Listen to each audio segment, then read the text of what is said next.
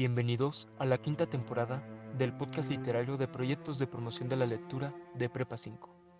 A lo largo de este semestre presentamos El Mundo Oculto, las raíces de México. Proyecto en el que semana a semana compartiremos cuentos y leyendas propias de los pueblos mexicanos. Ahora atentos y a escuchar. La leyenda de la monja de la catedral. Hola, soy Beatriz y el día de hoy les contaré mi historia. Todo se remonta en la Catedral de Durango, el día que decidí meterme a su convento, el cual después de un tiempo cerró por las leyes de reforma que aplicó el expresidente Benito Juárez. Después de presenciar su clausura tuve que regresar a casa. Al llegar vi que mi madre no estaba y llegó a mí un mal presentimiento. Inmediatamente fui con mi padre y me dijo que mi madre había muerto. Además pude notar que se encontraba muy enfermo y con el paso de los días mi padre murió. Estoy segura que fue de tristeza. No obstante de vivir mi duelo, me llegaron las preocupaciones de las deudas que me habían dejado.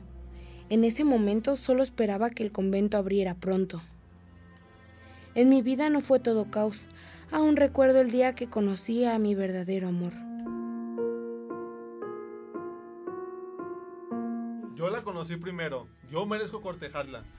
Pero eso no es importante. Yo la amo más. Pero no todo es amor. ¿Tú qué puedes darle? Estoy seguro que más que tú. Por eso sé que me a mí.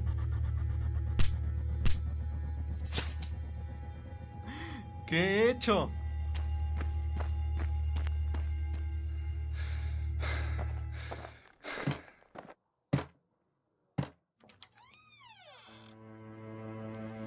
Y fue ahí cuando lo vi. Él estaba tocando mi puerta, muy herido. Al principio estaba muy confundida y yo le negué la entrada. Pero él insistió y me amenazó con quedarse. Yo al verlo desesperado no tuve más remedio que dejarlo pasar. Le di alojamiento y curé sus heridas. Con gran delicadeza, él estuvo en mi casa por mucho tiempo. Con el paso de los días empecé a sentir una atracción hacia él y claramente esto era mutuo. Yo me enamoré perdidamente, tanto que estaba dispuesta a dejarlo todo por él. Pero la felicidad no duró mucho y todo cambió cuando él se marchó. Aún recuerdo sus palabras. Prometo regresar por ti. Fue lo último que me dijo. Y ese fue el último día que estuve cerca de él.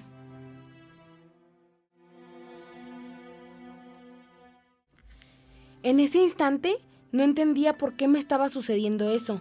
A mí.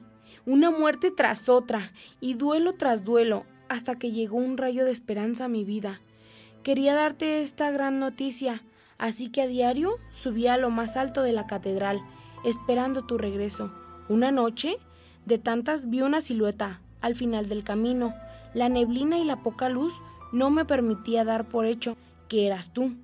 Estaba tan feliz de pensar que por fin habías vuelto mi gran amado.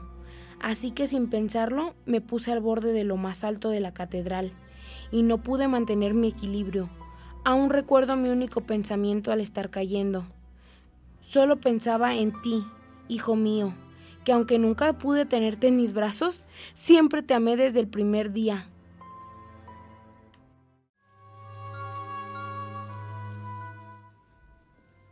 Muchos pensaron que por fin mi sufrimiento había acabado, pero la realidad es que desde ese día no puedo descansar.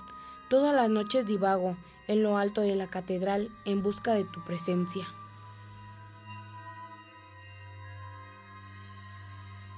Y dinos, ¿tú crees que aparezca Beatriz a lo alto de la catedral de Durango? Aquí nuestro relato de hoy. Nos vemos en el próximo capítulo de El Mundo Oculto, las raíces de México de los proyectos de promoción de la lectura Prepa 5. Hasta la próxima. Adiós.